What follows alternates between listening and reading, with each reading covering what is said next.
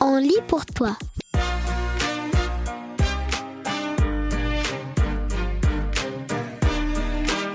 Aujourd'hui, on lit pour toi Les As de l'info.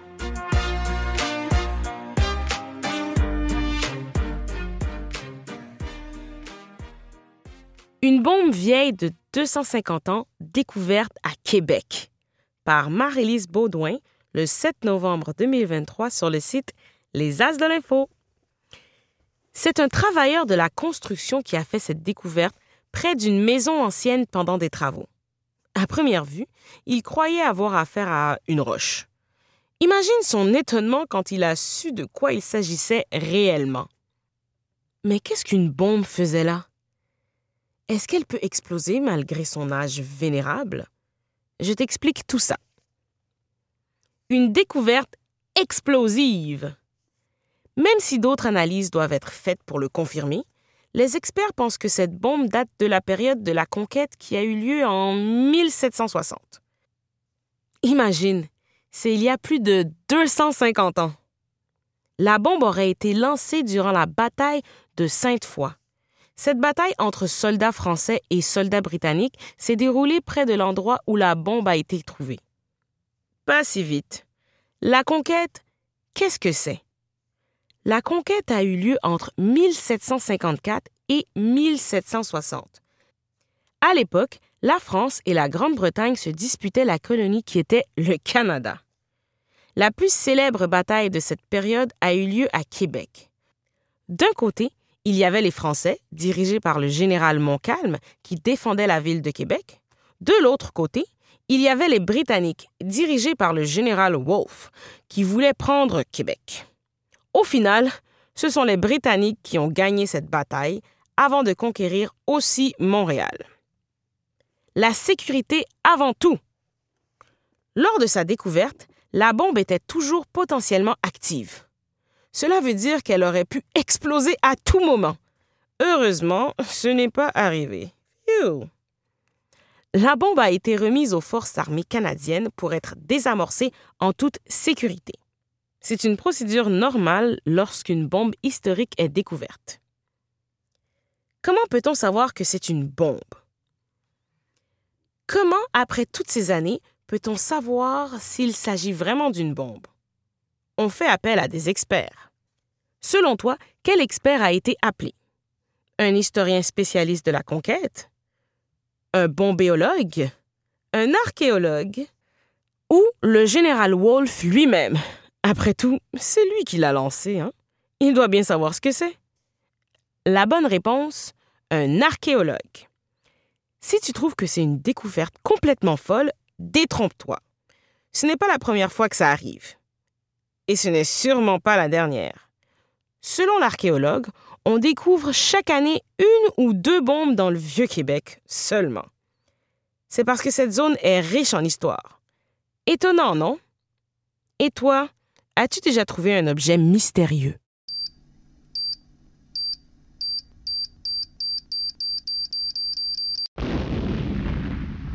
Pour ou contre les zoos? Par Marie-Lise Baudouin, publié le 13 novembre 2023 sur le site Les As de l'Info. Un éléphant au Québec, voir des lions sans prendre l'avion, nourrir un zèbre le samedi? Avec les zoos, pas besoin de voyager pour observer de près des animaux exotiques. Mais ces espaces sont également au cœur d'un débat. Faut-il encourager ou pas les zoos? La place des animaux est-elle dans leurs enclos? C'est un sujet complexe qui demande beaucoup de nuances. Démêlons tout ça ensemble. Tout d'abord, zoo est un drôle de mot, n'est-ce pas? Il tire ses origines du grec ancien zoologique. Zo signifie animal et logis veut dire étude. La zoologie, c'est donc l'étude des animaux. Le côté pour. Apprendre en s'amusant. Les zoos offrent une occasion unique d'apprendre tout en s'amusant. Ils te permettent d'observer de près des animaux exotiques, de comprendre leur comportement et d'en apprendre plus sur la faune mondiale. Tout ça sans dépenser des milliers de dollars ni en polluant en prenant l'avion. Sauver les animaux rares. Certains zoos participent à des programmes de reproduction pour sauver des espèces en danger. Même si la reproduction dans les zoos n'est pas aussi efficace que dans la nature, ils offrent une protection aux animaux que la nature ne peut pas garantir. Certains zoos donnent ainsi une chance de survie à des espèces qui risquent de disparaître à jamais. Une maison qui imite la nature. Aujourd'hui, les zoos font de leur mieux pour recréer des habitats aussi naturels que possible pour les animaux. Ceux-ci reçoivent une alimentation adaptée à leurs besoins et des jeux sont mis en place pour stimuler leur instinct naturel. La santé mentale et physique des animaux est prise en compte. Le côté contre. Une belle cage demeure une cage. Malgré les efforts des zoos pour recréer des habitats naturels, rien ne peut égaler la liberté de la nature. Les espaces restreints, le manque de stimuli naturels et la limitation des mouvements peuvent entraîner des problèmes de santé et de bien-être pour les animaux. Certains peuvent perdre leur instinct et devenir dépendants des soins humains. C'est sans compter le stress causé par les centaines, parfois les milliers de visiteurs qu'ils peuvent voir chaque jour. Des animaux parfois maltraités. Il y a eu des cas de zoos qui ne donnaient pas les soins adéquats à leurs animaux. C'est le cas par exemple d'un zoo en Mauricie au Québec, où vivait une jeune lionne appelée Leila. La lionne était nourrie principalement avec du steak haché, ce qui ne lui donnait pas du tout le calcium dont elle avait besoin. Avec le temps, ses os ont perdu leur force et ils sont devenus trop fragiles pour soutenir son poids. Elle n'arrivait plus à se tenir debout et elle est malheureusement décédée le propriétaire du zoo a été reconnu coupable de maltraitance en 2021 pour ses agissements. Un ours polaire à Cuba Certaines espèces ne s'adaptent pas bien au climat du pays des zoos, ce qui peut les rendre malades. Peux-tu imaginer un ours polaire vivre à Cuba? Ou une girafe sous la neige? Moi non plus. S'ils ne peuvent pas supporter la chaleur ou le froid de leur pays d'accueil, certains animaux sont gardés à l'intérieur, à temps partiel ou à temps plein. Ils ont donc encore moins d'espace pour s'amuser. Savais-tu que les ours polaires ont une épaisse couche de graisse de plus de 10 cm qui les protège contre le froid extrême? 10 cm, c'est long comme un crayon. En bref, les pour, c'est une occasion unique d'apprendre tout en s'amusant. Certains zoos participent à des programmes de reproduction pour sauver des espèces en danger et les zoos font de leur mieux pour recréer les habitats aussi naturels que possible pour les animaux. Les contres. Rien ne peut égaler la liberté de la nature. Certains zoos ne donnent pas les soins adéquats à leurs animaux et certaines espèces ne s'adaptent pas bien au climat du pays des zoos, ce qui peut les rendre malades. Avec ces informations, es-tu pour ou contre les zoos? Ou tu ne sais pas?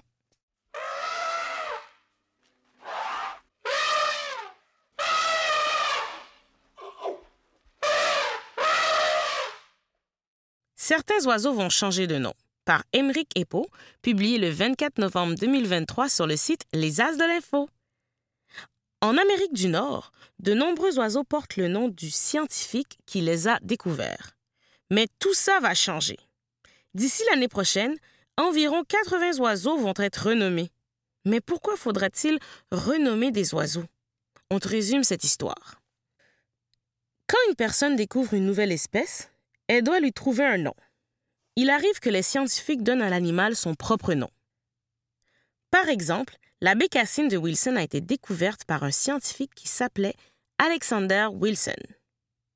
Les oiseaux avant tout. C'est la Société américaine d'ornithologie qui a décidé de renommer les oiseaux qui portent des noms d'humains. L'objectif est d'accorder plus d'importance aux oiseaux.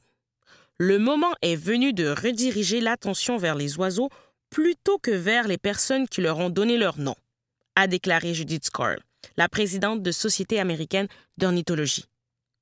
Selon cette organisation, l'ancienne méthode pour nommer les oiseaux contribue aussi à l'exclusion des Noirs, des Autochtones ou toute autre personne de couleur. C'est parce que la plupart des oiseaux portent le nom de personnes blanches. Pour la société, il est aussi temps de changer tout ça. Renommer les oiseaux va aussi permettre d'éviter que certains d'entre eux portent le nom d'une personne avec un passé douteux. Par exemple, le bruant de McCown a été nommé en l'honneur de John P. McCown. Or, M. McCown a aussi été un général d'armée qui s'est battu pour conserver l'esclavagisme aux États-Unis, dans une guerre qu'on appelle la guerre de sécession. Le bruant de McCown a donc été renommé en 2020 pour cette raison. Il s'appelle maintenant le plectrophane à ventre noir. Comment va-t-on choisir les noms? Un comité spécial va superviser l'opération. Les animaux seront nommés en fonction de l'habitat dans lequel ils vivent ou de leurs apparences. Cela permettra aux gens de tout de suite connaître la couleur de l'oiseau ou bien d'où il vient. La Société américaine d'ornithologie espère que cela va aussi permettre à plus de personnes de s'intéresser aux oiseaux. Mais le plus cool dans tout ça, c'est que la population pourra aussi donner ses idées. Justement, le puffin d'Audubon se cherche un nouveau nom. Il passe pratiquement toutes ses journées à voler au-dessus de la mer. Le seul moment où il vient se poser sur Terre, c'est quand il doit se reproduire. Il vit principalement dans des régions assez chaudes comme les Antilles ou le Bahamas, au sud des États-Unis. Alors, quel nom donnerais-tu à cet oiseau?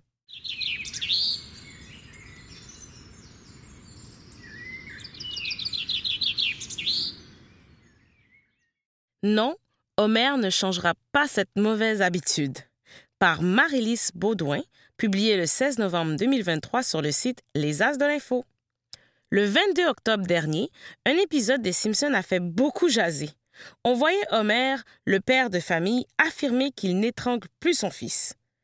Est-ce la fin d'un gag qui dure depuis plus de 30 ans? Voyons tout ça ensemble. D'abord, qui sont les Simpsons? Les Simpsons, c'est une série qui raconte la vie d'une famille de bonhommes jaunes qui habite à Springfield, aux États-Unis. Il y a le père, Homer, la mère, Marge, et leurs trois enfants, Bart, Lisa et le bébé Maggie. C'est une série très connue partout dans le monde. C'est d'ailleurs l'une des séries animées les plus longues et les plus populaires de l'histoire de la télévision. Imagine, le premier épisode a été diffusé en 1989 un épisode qui fait jaser. Dans la série, Homer étrangle parfois son fils Bart. Cela arrive quand Bart fait une bêtise. Son père réagit alors d'une manière exagérée pour faire rire les spectateurs. Mais Bart n'est jamais blessé. C'est une blague qui revient souvent dans la série. Or, récemment, un épisode montre Homer serrer la main d'un nouveau voisin. Ce voisin qualifie cette poignée de main de forte. Homer dit alors à sa femme Tu vois, Marge, Étrangler le garçon à payer. Je plaisante. Je ne fais plus ça. Les temps ont changé. Les médias s'enflamment. L'épisode est devenu viral. De nombreux fans de l'émission ont cru que Homer annonçait que plus jamais on ne le verrait étrangler Bart. Certains étaient contents que cette blague violente ne soit plus à l'écran, mais d'autres étaient déçus qu'un gag qui dure depuis aussi longtemps soit retiré de la série. Plusieurs médias ont aussi publié des articles disant que Homer n'étranglerait plus Bart. Fausse alerte. Pour calmer ce brouhaha, les producteurs de l'émission ont publié un tweet qui disait Homer n'est pas disponible pour le moment, car il est trop occupé à étrangler Bart. Plutôt clair comme message, n'est-ce pas? Le tweet était accompagné d'un dessin d'Homer qui étrangle Bart. On comprend donc que le gag devrait revenir dans le futur. Pauvre Bart. Bref, c'est donc les gens et des journalistes qui ont mal interprété ce que Homer disait dans cet épisode. Oups! Ce qu'il faut retenir, c'est que les médias aussi peuvent faire des erreurs. L'important, c'est de le reconnaître et de se corriger. Et toi, quelle est ton émission préférée? Une nouvelle chanson des Beatles, 53 ans plus tard. Comment est-ce possible? Par Marie-Lise Baudouin, publié le 13 novembre 2023 sur le site Les As de l'Info. 53 ans après la séparation du groupe le plus important de l'histoire, il vient de faire paraître une toute nouvelle chanson. Le plus fou! Dans cette chanson, jamais entendue auparavant, on entend la voix de John Lennon, qui est pourtant mort en 1980.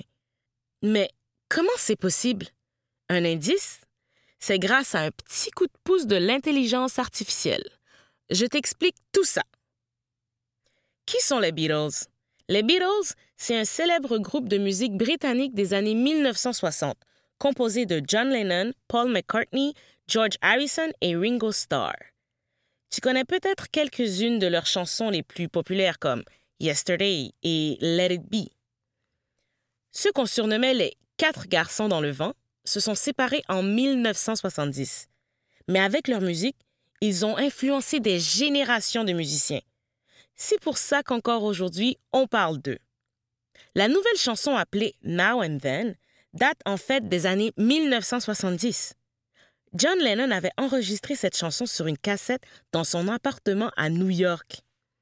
Après son décès, survenu en 1980, sa veuve Yoko Ono a donné la cassette aux trois autres membres du groupe. Mais l'enregistrement n'était pas d'assez bonne qualité pour être utilisé. La chanson est donc restée dans les cartons pendant de nombreuses années. C'est finalement en 2021 que le réalisateur Peter Jackson, qui a réalisé les films du Seigneur des Anneaux, a utilisé l'intelligence artificielle pour améliorer la qualité du son. Ainsi, on pouvait finalement entendre John chanter clairement. Paul McCartney et Ringo Starr, les deux membres du groupe toujours vivants, ont décidé de faire connaître la chanson au monde entier. Ils ont donc ajouté leur voix et des instruments par-dessus. Ils ont aussi ajouté un enregistrement de George Harrison, mort en 2001, qui joue de la guitare. Pour les fans du monde entier, c'est comme si John Lennon était revenu parmi eux, même après toutes ces années. Par contre, Paul et Ringo ont été clairs. Il s'agit bien de la dernière chanson des Beatles. Et toi, de quel chanteur ou chanteuse espères-tu une nouvelle chanson?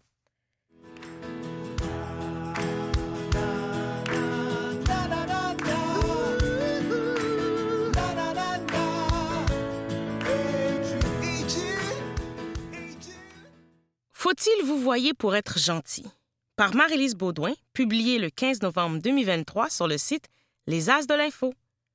Le 13 novembre, c'était la journée de la gentillesse. Moi, mes grands-parents vous voyaient leurs parents.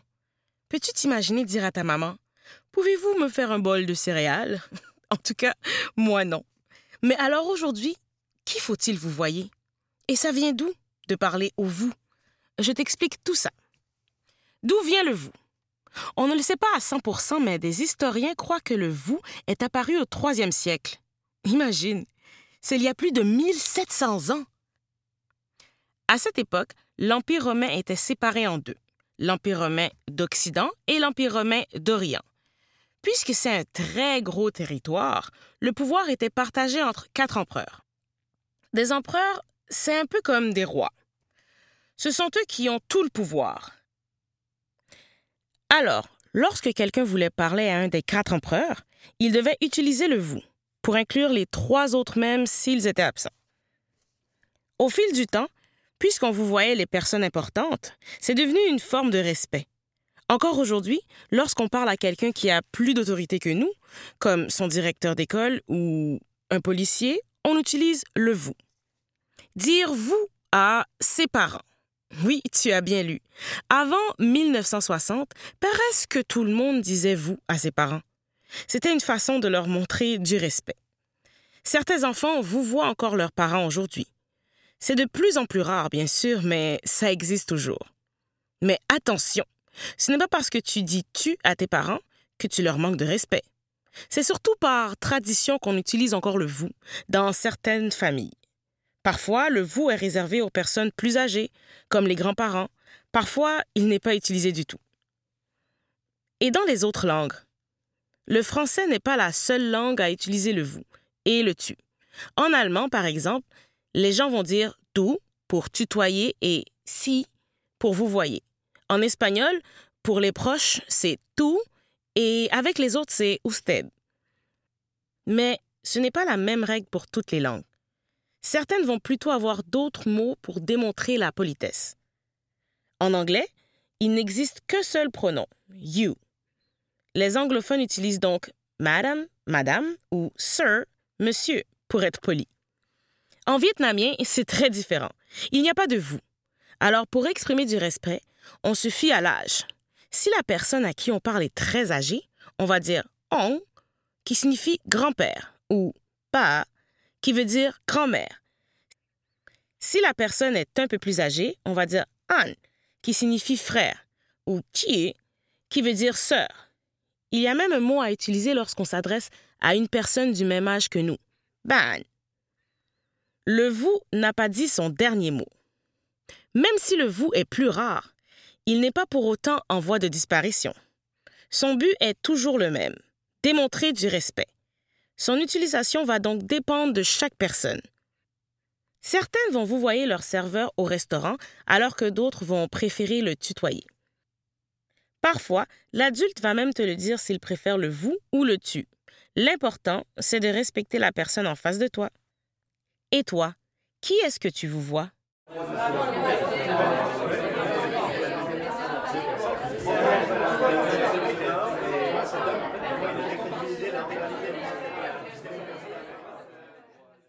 Bye bye boîte à lunch.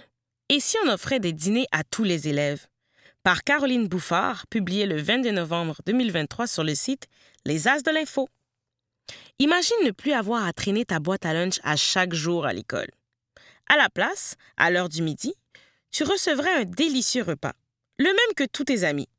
Et en plus, ce serait gratuit pour tout le monde. Impossible? Pourtant, des dîners gratuits pour tous les élèves ça existe ailleurs. Et des gens d'ici travaillent pour que cela devienne une réalité ici aussi. Je t'explique. Ce projet s'appelle le Programme d'alimentation scolaire universelle au Québec. PASUC pour aller plus vite. Il a été pensé par plusieurs groupes qui souhaitent que tous les élèves au Québec aient accès à des repas gratuits et santé à l'école. Cela représente presque un million d'élèves. Ah, appétissant mais surtout important. Au Québec, un enfant sur cinq vit dans une famille où il n'y a pas assez à manger. C'est très difficile de se concentrer si on arrive à l'école le ventre vide ou si notre lunch n'est pas assez nourrissant. Il y a des écoles qui ont des services de traiteur ou de cafétéria, mais cela coûte de l'argent aux familles. Il existe aussi des programmes pour aider les enfants dans le besoin partout au Québec. Par contre, puisque ces programmes sont offerts seulement aux enfants en difficulté, cela peut causer de la gêne, de l'intimidation ou du rejet. Avec un programme gratuit pour tous, il n'y aurait plus de différence entre les élèves. Tous auraient accès à des déjeuners, des collations et des dîners équilibrés. Quoi? Tous les élèves du Québec mangeraient la même chose? Non. B. Bon pour la santé, la planète et l'économie. Ce que la PASUC propose, c'est que les menus soient adaptés à chaque école et à chaque région. Les écoles feraient affaire avec des producteurs des environs pour s'approvisionner. De cette façon, les élèves mangeraient des produits locaux, frais et qui n'ont pas beaucoup voyagé pour se rendre dans leur assiette. Il y aurait aussi des cours pour initier les élèves à l'importance de bien manger. Cela pourrait inclure des visites dans les fermes voisines. C. C'est pour quand? Il faudra être un peu patient. Ce n'est qu'encore qu'un projet, mais beaucoup de gens y travaillent. Si tout fonctionne selon leurs souhaits, il pourrait y avoir des écoles qui offrent des repas dès 2026. Toi, que penses-tu d'avoir des lunchs gratuits offerts par ton école?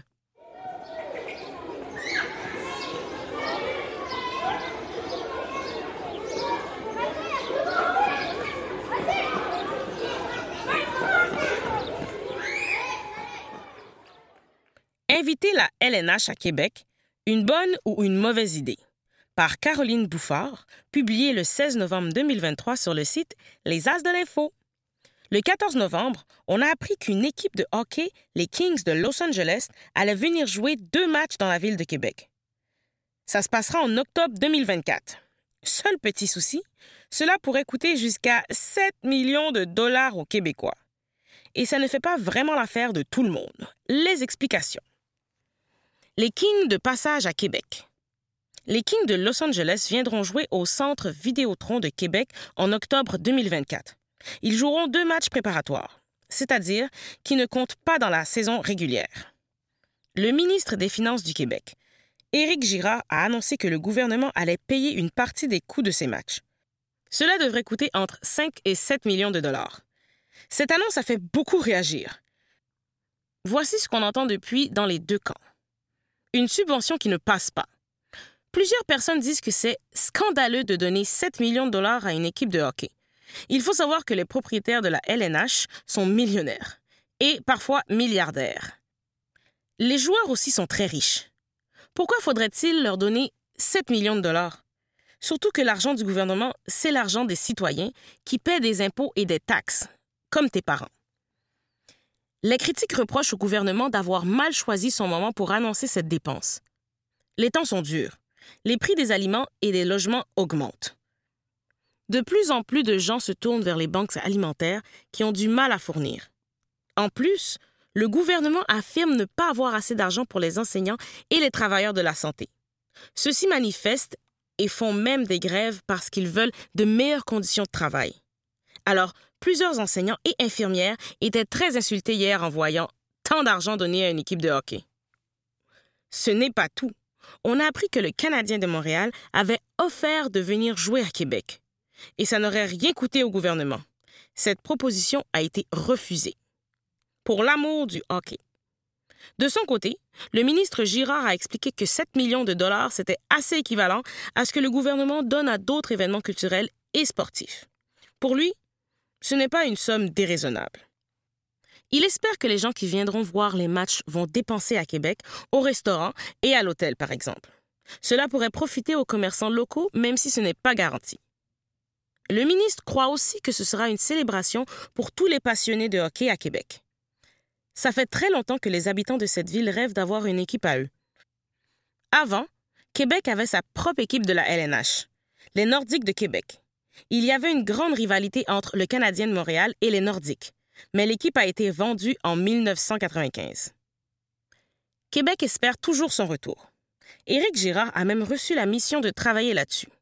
Bref, Voir un vrai match de hockey professionnel, ça n'arrive pas souvent à Québec. Toi, es-tu d'accord avec cette dépense? Si tu étais le gouvernement, à qui donnerais-tu 7 millions de dollars?